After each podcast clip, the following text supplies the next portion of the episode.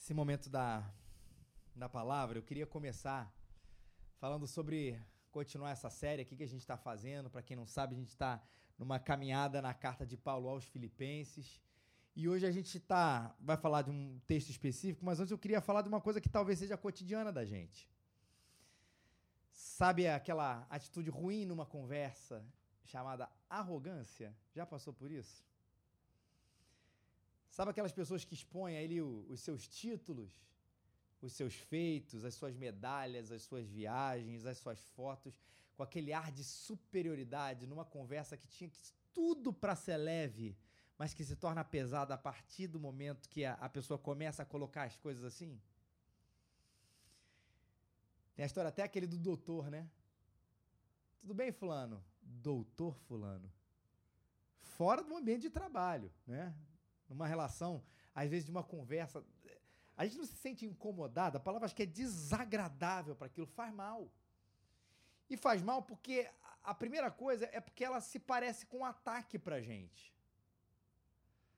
É uma tentativa de diminuir a gente. Ninguém se sente bem a partir do momento que você tem uma conversa onde tem uma outra pessoa tentando diminuir você, se engrandecendo ou se aumentando. Ninguém se sente bem diante de um ataque assim.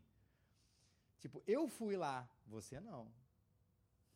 Eu tenho, você não tem, lembra do comercialzinho? Aqueles que são mais velhos que eu, mais novos que eu, não sabem disso. Eu sou, você não é. Eu possuo, você não possui. E aí isso vai tentando diminuir a gente, é muito desagradável, mas acredite, essa estratégia ou essa ação é uma defesa. Porque pessoas acabam agindo assim porque elas estão se defendendo. E, na verdade, acredito eu que elas estão escondendo uma fraqueza.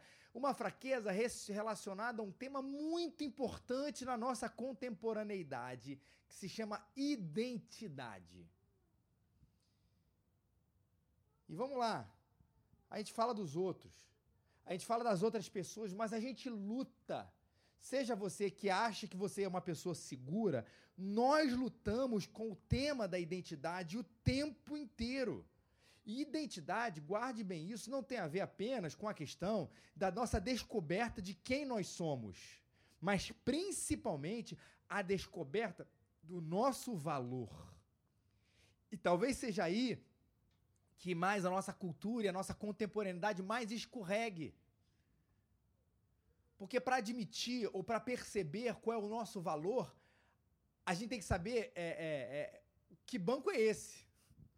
O que órgão é esse que atribui ou que pode nos garantir o verdadeiro valor. Porque se a gente não sabe o órgão verdadeiro que dá o valor para a gente, a gente vai ficar procurando em lugares que parecem que nos oferecem esse valor, mas não nos dão. E eu sei que existe um valor intrínseco da vida que, abre um parênteses aqui, é uma contribuição da fé cristã para esse mundo, e é um valor intrínseco da vida de que a gente carrega, cada um de nós, criaturas, a imagem de Deus. Ou seja, a gente tem um, um valor inestimável, mas que a gente carrega por natureza, pelo simples e incrível fato de nós não sermos obra do acaso, mas nós sermos seres criados à imagem e semelhança de alguém, do nosso Deus. Não estamos aqui por aleatoriedade.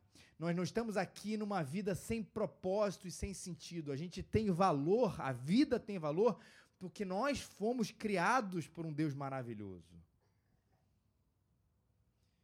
Mas existe um valor a mais, que vai para além da criatura que vai para além do fato de nós sermos criados. E esse valor a mais é um valor a ser abraçado. É um valor para ser descoberto.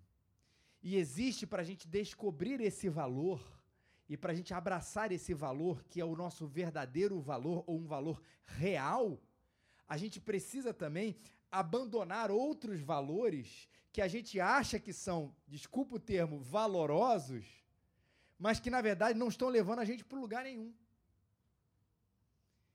que uma atitude de descobrir valor identidade tem a ver com aquilo que a gente recebe, mas também com aquilo que a gente abandona, mas que a gente tem dificuldade de abandonar porque a nossa cultura, a contemporaneidade vai dizer pra gente que o valor da gente está nessas coisas. Vamos olhar para uma identidade, para uma carteira de identidade. A carteira de identidade de Paulo. O texto que a gente vai ler hoje, ele vai fazer, vai, vai colocar ali na sua certidão de nascimento, na sua carteira de identidade, tudo aquilo que poderia definir o valor de Paulo.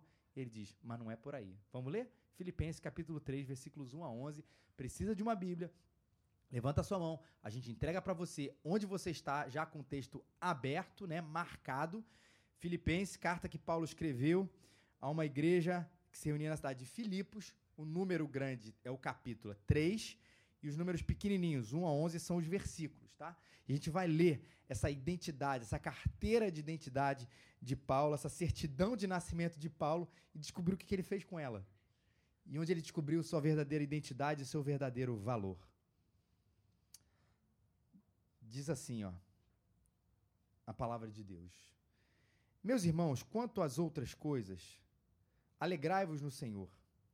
Para mim não é difícil escrevermos as mesmas coisas, isso vos dá segurança.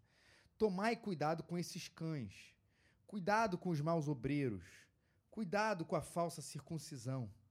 Porque nós é que somos a circuncisão, nós os que servimos a Deus em espírito e nos orgulhamos em Cristo Jesus e não confiamos na carne. Se bem que eu poderia até mesmo confiar na carne. Se alguém pensa que pode confiar na carne, muito mais eu, circuncidado no oitavo dia, da descendência de Israel, da tribo de Benjamim, hebreu de hebreus. Quanto à lei, fui fariseu. Quanto ao zelo, persegui a igreja. Quanto à justiça que, eu era, que era na lei, eu era irrepreensível. Mas o que para mim era lucro, passei a considerar perda por amor de Cristo. Sim, de fato, considero todas as coisas como perda comparadas com a superioridade do conhecimento de Jesus Cristo, meu Senhor pela qual perdi todas essas coisas. Ah, eu as considero como esterco para que possa ganhar a Cristo. Ser achado nele, não tendo por mim a justiça que procede da lei, mas sim a que procede da fé em Cristo, a saber, a justiça que vem de Deus pela fé, para conhecer Cristo e o poder da sua ressurreição e a participação nos seus sofrimentos, identificando-me com ele na sua morte, para ver se de algum modo consigo chegar a ressurreição dos mortos. Olha como é que ele começa. Falando para a gente ficar alerta com os cães, que eram os inimigos da fé. E a partir desses inimigos da fé, Paulo vai começar, a palavra de Deus vai começar a falar para a gente sobre esse tema, sobre essa questão da identidade. Porque Paulo está nesse texto querendo falar querendo que os cristãos, querendo que os filhos de Deus, eles absorvessem, como eu disse, uma certa identidade, fala assim, o valor de vocês está nessas coisas, mas é preciso que vocês também abandonem essas outras coisas. Mas existia um grupo que eram esses cães, é um xingamento que Paulo está dando para eles mesmo, esses maus obreiros que queriam que eles se desviassem do verdadeiro valor que eles tinham. E uma coisa importante sobre esses cães, sobre esses maus obreiros, era gente doutrinadora, era gente formadora de opinião. O que eu quero dizer com isso? Claro, era um segmento, na época de Paulo, religioso. E talvez você pense que, olha, talvez seja um segmento religioso que tinha uma influência apenas na esfera religiosa. Não é verdade. Principalmente naquele tempo, essa ideia que hoje no nosso tempo mais secular, fica um pouco para o nosso tempo distinto do que é religião e do que não é, e não é que eu concorde que as coisas têm que ser assim, mas esse é um outro longuíssimo papo para distinguir o que, é, o que precisa ser junto, o que precisa ser separado. Mas o fato é que naquela época as coisas estavam mais juntas do que nunca. Não existia ali para o povo judeu, aquilo não, isso concerne somente uma questão de lei e a religião não se mete. Ou isso é apenas uma questão religiosa, a lei não se mete. As coisas estavam muito colocadas como muito juntas. Então, se alguém dizia que, olha, o valor de vocês está nessas coisas, não era apenas o ambiente religioso que dizia, ah, ok, entendi. Era todo um país, era toda uma nação, na verdade, que compreendia aquelas coisas como sendo coisas valorosas a serem perseguidas. E esse grupo era um grupo de judaizantes. Gente que achava que para chegar perto de Deus era necessário cumprir de maneira ferrenha todos os ritos do Antigo Testamento. Tudo aquilo que existia a, a, todo mundo que se converteu, mesmo que não era judeu, precisava cumprir. E olha, tinha um problema aqui. O primeiro eu já falei aqui para vocês. As pessoas que se converteram depois, que não eram judeus, né, eram chamados os gentios, não precisavam cumprir todos os ritos do Antigo Testamento. Existe um concílio que definiu isso lá no livro de Atos dos Apóstolos. Ó, não precisa. Por exemplo, um gentio, vamos colocar aqui uma coisa mais nossa, um brasileiro, que naquela época, se fosse, né? Vamos fazer um anacronismo aqui proposital. Se um brasileiro aqui se convertesse naquela época, ele não precisava, como por exemplo é a grande questão aqui, se circuncidar. Só que o judaizante falava assim: é necessário fazer isso. Pela questão do ritual, ok, era um problema, não era um problemão, mas era um probleminha. Mas principalmente, e esse é o segundo ponto aqui, o que eles enfatizavam é que a necessidade de cumprir todos esses ritos era tão importante que Jesus não era suficiente. E esse era o grande problema que Paulo está falando assim: isso está afastando vocês da fé real. Está afastando vocês da identidade. Vocês precisam de quem? De Jesus e de Jesus somente. E que o grupo judaizante falava? Por exemplo, vocês precisam de Jesus. Ah, mas se não se circuncidar, vai ter um problema. Não é isso. Como é que você diminui o sacrifício de Jesus? E para um judeu que se converteu, tudo bem, ele poderia ter sido circuncidado, isso não era um problema. Paulo está dizendo aqui: o problema não está na circuncisão, mas o problema está em achar que se circuncidar é um requisito para a salvação, para manter a salvação. Ele pega uma coisa boa e transforma numa coisa ruim. Como se a gente falasse isso aqui hoje, gente. Ó, vir na igreja é negócio bom? É excelente. É maravilhoso. É incrível. É sensacional. Amém, gente? Obrigado, Rafaela. Mas não dá para dizer o seguinte: se você não vier à igreja, você vai perder a sua salvação. Não posso afirmar isso. Por quê? Porque a Bíblia não, não me garante isso, não me permite afirmar isso. Primeiro, porque ninguém perde a salvação. E quem me garante a salvação é Jesus Cristo. Não está em nenhum lugar escrito esse negócio, mas eu poderia muito bem me utilizar disso para dizer assim, pô, vou garantir presença na igreja. Vou dizer que quem não vier domingo que vem vai perder a salvação. Eu tenho presença, mas estou afastando a gente da fé, que começa a fazer o quê? Não, para ser filho de Deus eu tenho que ir à igreja. Para eu ser o filho de Deus, eu tenho que dar o dízimo. Para eu ser o filho de Deus, eu tenho que participar de um pequeno grupo. Para eu ser filho de Deus, eu tenho que ir na programação no sábado, na quinta, na sexta. Não, todas essas coisas são boas, necessárias, mas elas não podem trazer para a gente aquilo que elas não dão para a gente, aquilo que elas não trazem. Quem dá segurança para a gente de que a gente é filho de Deus? Jesus Cristo e ele somente. Mas o que o pessoal fazia? Naquela época, lembra? Isso passava por toda a nação como um sentido real da identidade. Olha, eu chego diante da sociedade, falo assim: eu fiz todos os ritos. Olha que pessoa que valorosa. Vamos tirar selfie com ele. Vamos chamar ele aqui para ser entrevistado.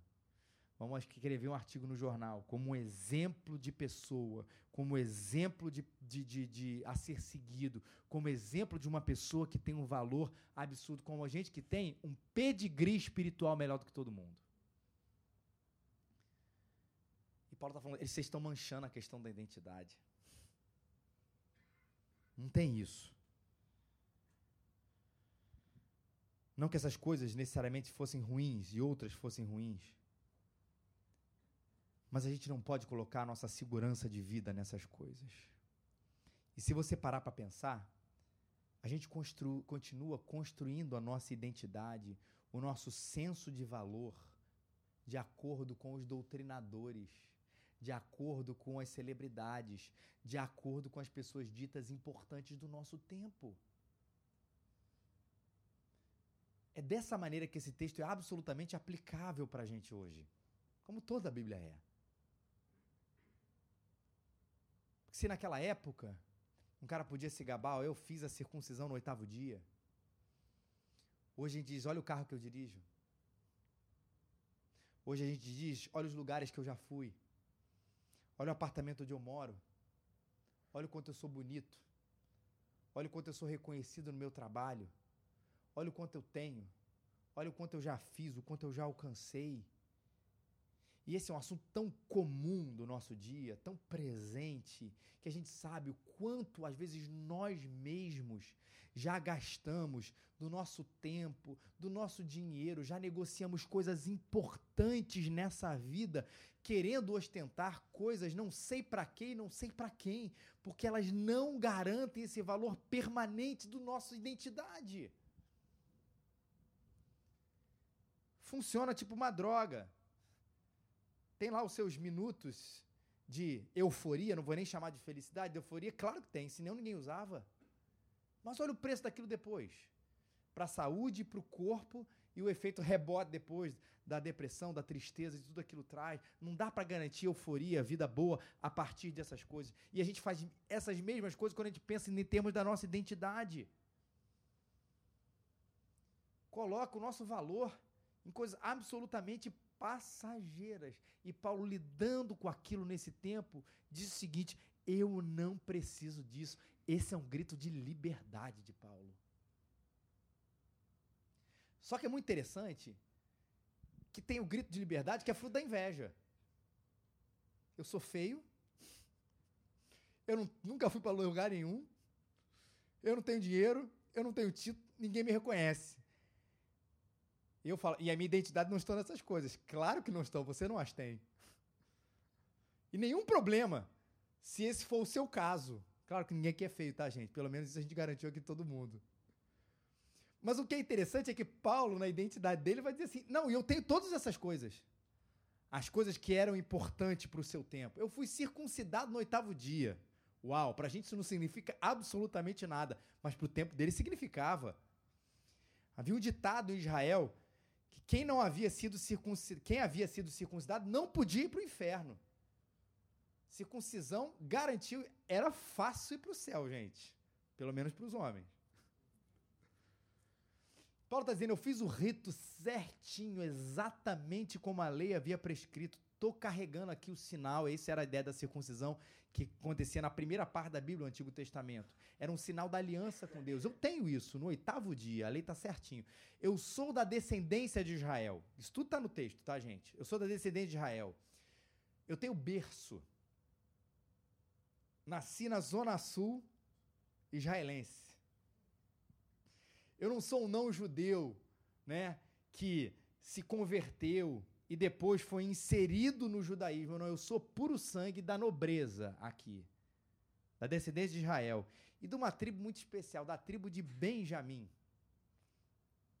E qual é essa particularidade? A gente não vai contar a história toda, mas haviam reis lá no Antigo Testamento, primeira parte da Bíblia, né? Havia um, vamos começar de Davi, né? O rei Davi, famoso, depois havia um rei, outro chamado Salomão. E naquele momento de Salomão, de Davi e depois Salomão, o reino de Israel era todo um reino unido. Só que depois houve uma separação, houve uma briga que houve uma separação do reino do norte, que resolveu fazer essa insurreição, se separou, onde dez tribos ficaram lá, que eram os vamos chamar, eram os separatistas. E a tribo que ficou fiel, não necessariamente fiel a Deus, tá, gente? Mas que fazia parte, assim, a gente vai permanecer junto, era a tribo do sul, na verdade, o reino do sul. A tribo de Judá. E qual era a outra tribo? De Benjamim. Jesus veio da tribo de Judá, né? Isso depois você vai ver toda essa, essa história do Antigo Testamento. Jesus também nessa, nessa linhagem toda aqui.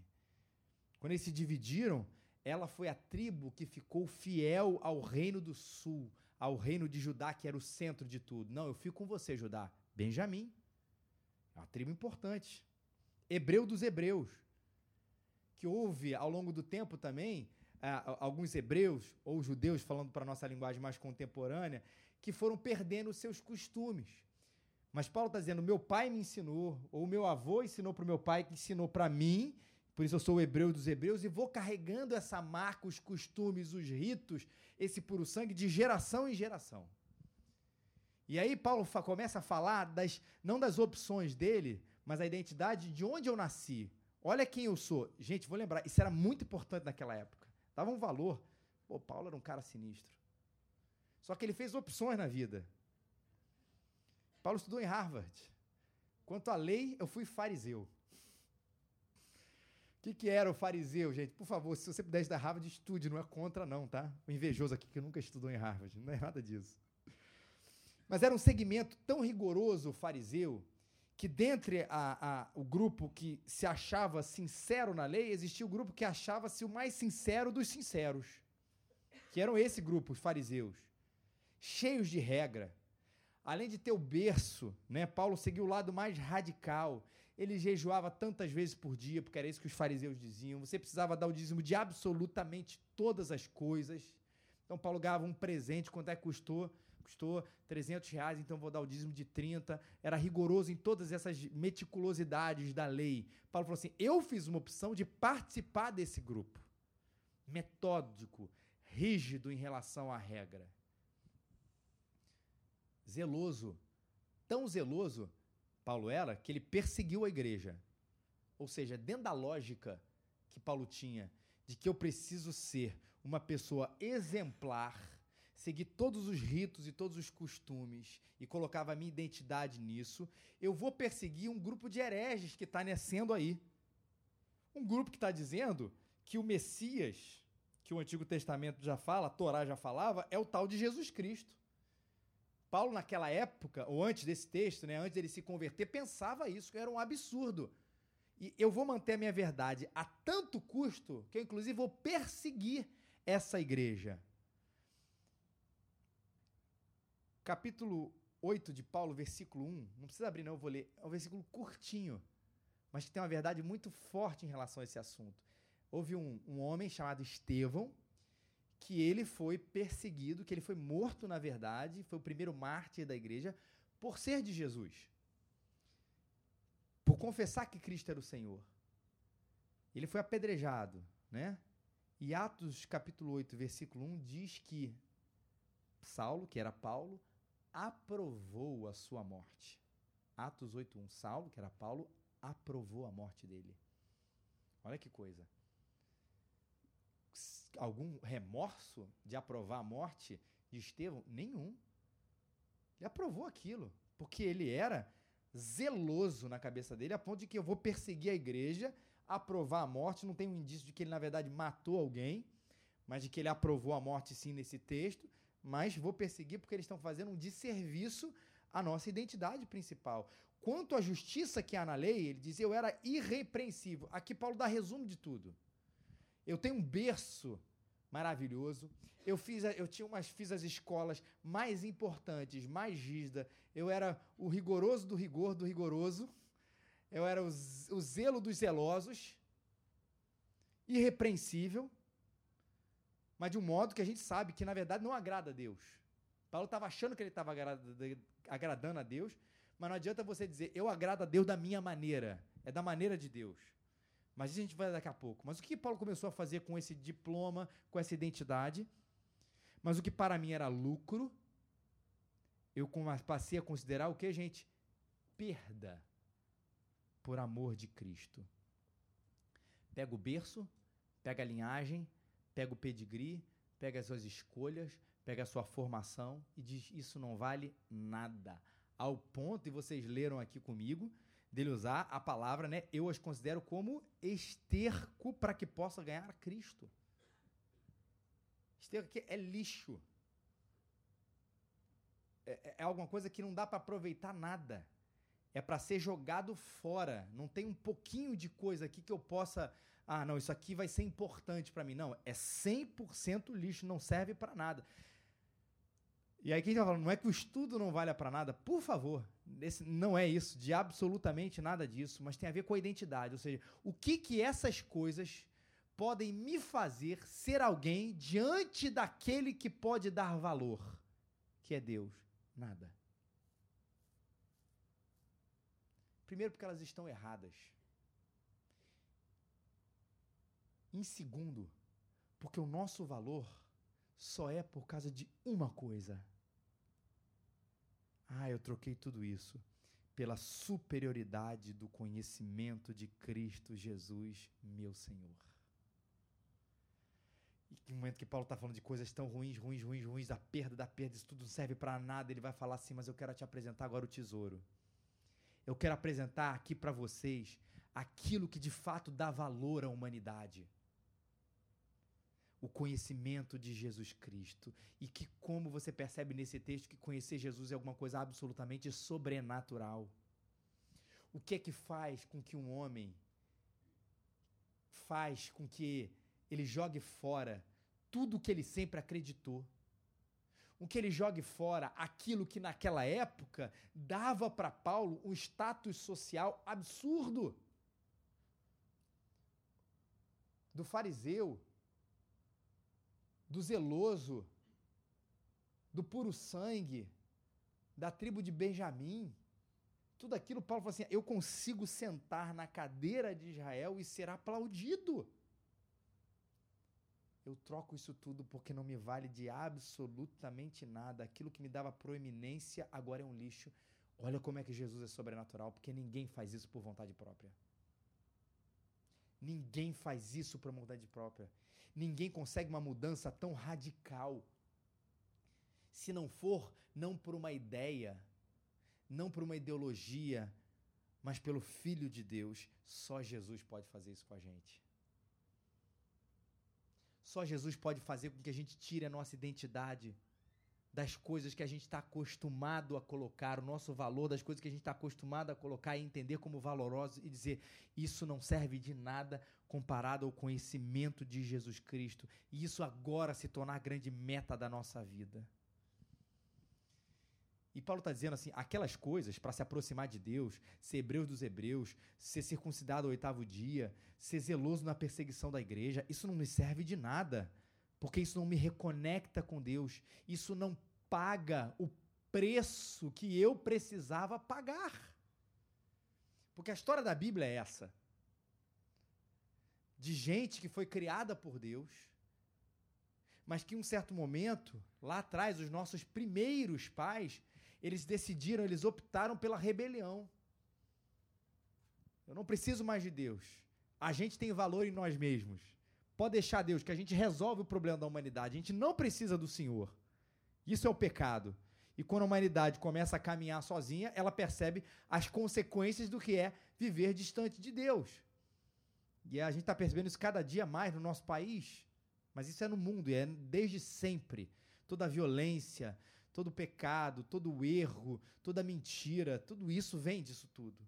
Dessa independência do homem que por si mesmo não é nada. E Paulo está dizendo que naquela época eles pensavam que ser hebreu dos hebreus, circuncidado no oitavo dia, ser da linhagem, ser perseguidor, ah, poderia fazer com que o homem se aproximasse de Deus. Paulo disse: Isso não serve para nada. Só uma coisa serve para aproximar o homem de Deus, ou reconciliar o homem com Deus. Só uma coisa: Jesus Cristo. Porque o preço que a gente precisava pagar, nós não conseguiríamos. Porque somos todos pecadores. Só o Filho de Deus, levando na cruz os nossos pecados, poderia apagar os nossos pecados, a fim de que nós nos tornássemos filhos de Deus. Paulo diz: não serve para nada. A minha identidade, o meu valor, a minha vida, o meu propósito, o meu sentido está naquele que me conquistou e nada daquilo que eu fiz. Ontem eu li uma frase que eu achei muito bonita. Eu quero estava numa conferência de manhã e diz o seguinte: o palestrante falou o seguinte: Cristo conquistou a nossa salvação através de perder. Alcançou poder através da fraqueza do serviço. Conseguiu a riqueza através de entregar tudo. E aqueles que receb recebem a salvação não são os fortes e perfeitos, mas aqueles que admitem que são fracos e perdidos. Não é apenas um jogo de palavras que ele fez, mas uma realidade. Ele conquista a salvação perdendo a sua própria vida. Ele alcança o poder sendo fraco e servo. Ele consegue a riqueza entregando tudo. E quem recebe hoje não são os fortes e perfeitos, mas aqueles que são fracos e perdidos. Essa é a nossa identidade, a nossa felicidade. Nós somos filhos de Deus. Esse é o privilégio que a gente tem que carregar aí, nesse mundo. Não é aquilo que eu tenho, E não é aquilo que eu sou por mim mesmo, mas aquilo que Cristo fez. E nos últimos versículos, Paulo começa a dizer: a minha identidade a estar vivendo uma vida, ser filho de Deus, estar vivendo uma vida que existe para conhecer a Jesus Cristo. São os últimos versículos. E conhecer a Jesus não é viver uma vida de meditação o tempo inteiro. Não é uma vida que a gente já falou aqui de viver num monastério, onde a gente vai se apartar de todas as coisas para conhecer a Jesus Cristo. Porque conhecer a Jesus Cristo não é uma coisa que a gente faz durante certos momentos, ou quando a gente ora, quando a gente lê a Bíblia, ou quando vem à igreja. Mas pelo contrário, conhecer a Cristo é estar envolvido por Ele em todos os momentos. Eu vi um, um comentarista, a expressão que ele usou parece a ideia do cobertor. Se a gente fizesse aqui, a gente colocasse um cobertor ao nosso lugar, e vai parecer maluco, né? Mas a gente andasse pela cidade. Eu estou envolvido por Jesus. Essa é ideia. Não adianta. É, é, é isso que eu sou. Envolvido por Ele, sabendo quem Ele é, desfrutando da sua amizade, olhando todas as coisas, todas as coisas pelo olhar do Evangelho, olhando pelo olhar de Jesus, e não algumas coisas, mas olhando todas as coisas, orando sem cessar. A minha vida está nisso. Minha vida está em conhecer a Jesus Cristo e o conhecer o poder da sua ressurreição. Essa, essa, essa expressão de Paulo também, ela é sensacional, porque numa, pensa numa linguagem humana. Quanto a gente precisa de poder, o quanto de poder a gente precisa para fazer um morto reviver. É um negócio que está além da, da, da gente, está além da medicina. Está além da, da, de qualquer é, quantidade de eletricidade para fazer um, uma pessoa reviver. E aquilo que é impossível para os homens é possível para Deus. E Paulo está dizendo que eu preciso conhecer o tamanho desse poder e viver a minha vida cada vez mais conhecendo isso de perto.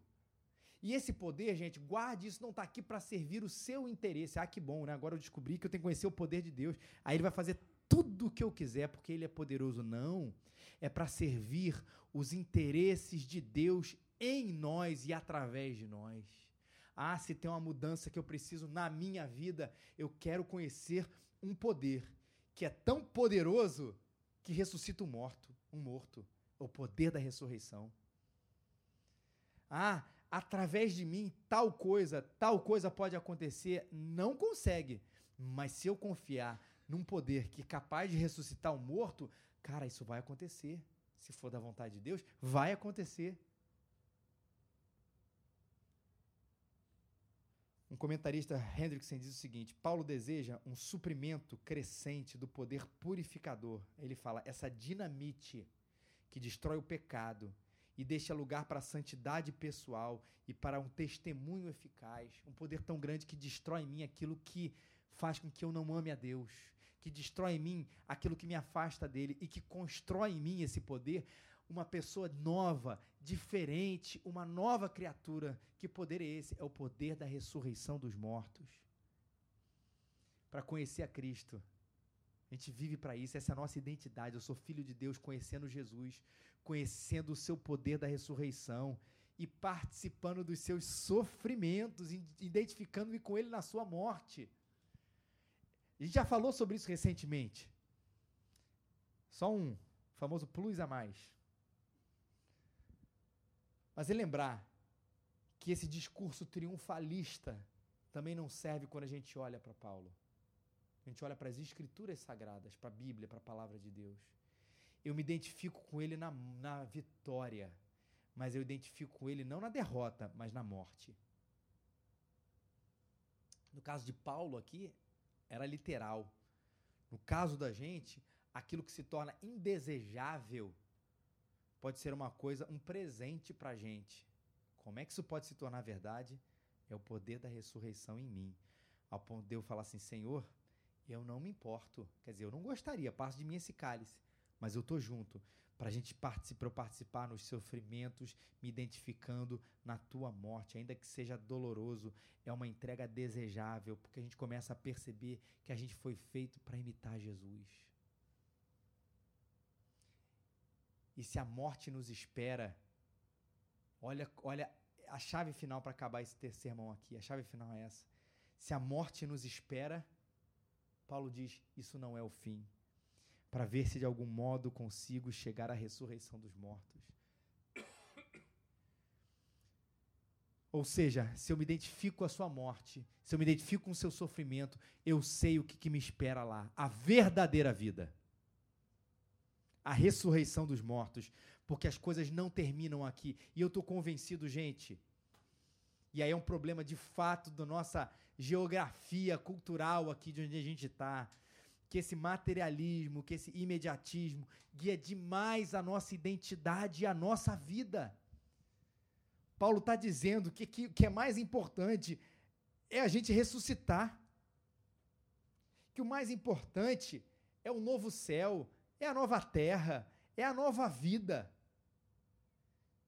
E se a gente passar por aqui morrendo e sofrendo por causa de Jesus, sofrendo por causa da fidelidade a Ele, Ele diz: não te preocupes.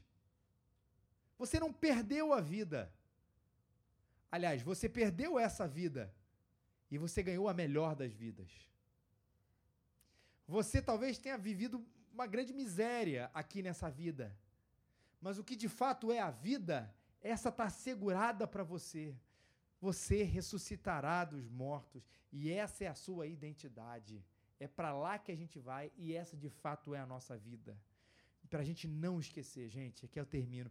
Onde é que a gente está encontrando o nosso valor? Onde é que você está encontrando o seu valor? Aonde? Não pensar nessa pergunta, ou não pensar na resposta a essa pergunta, é uma bobagem.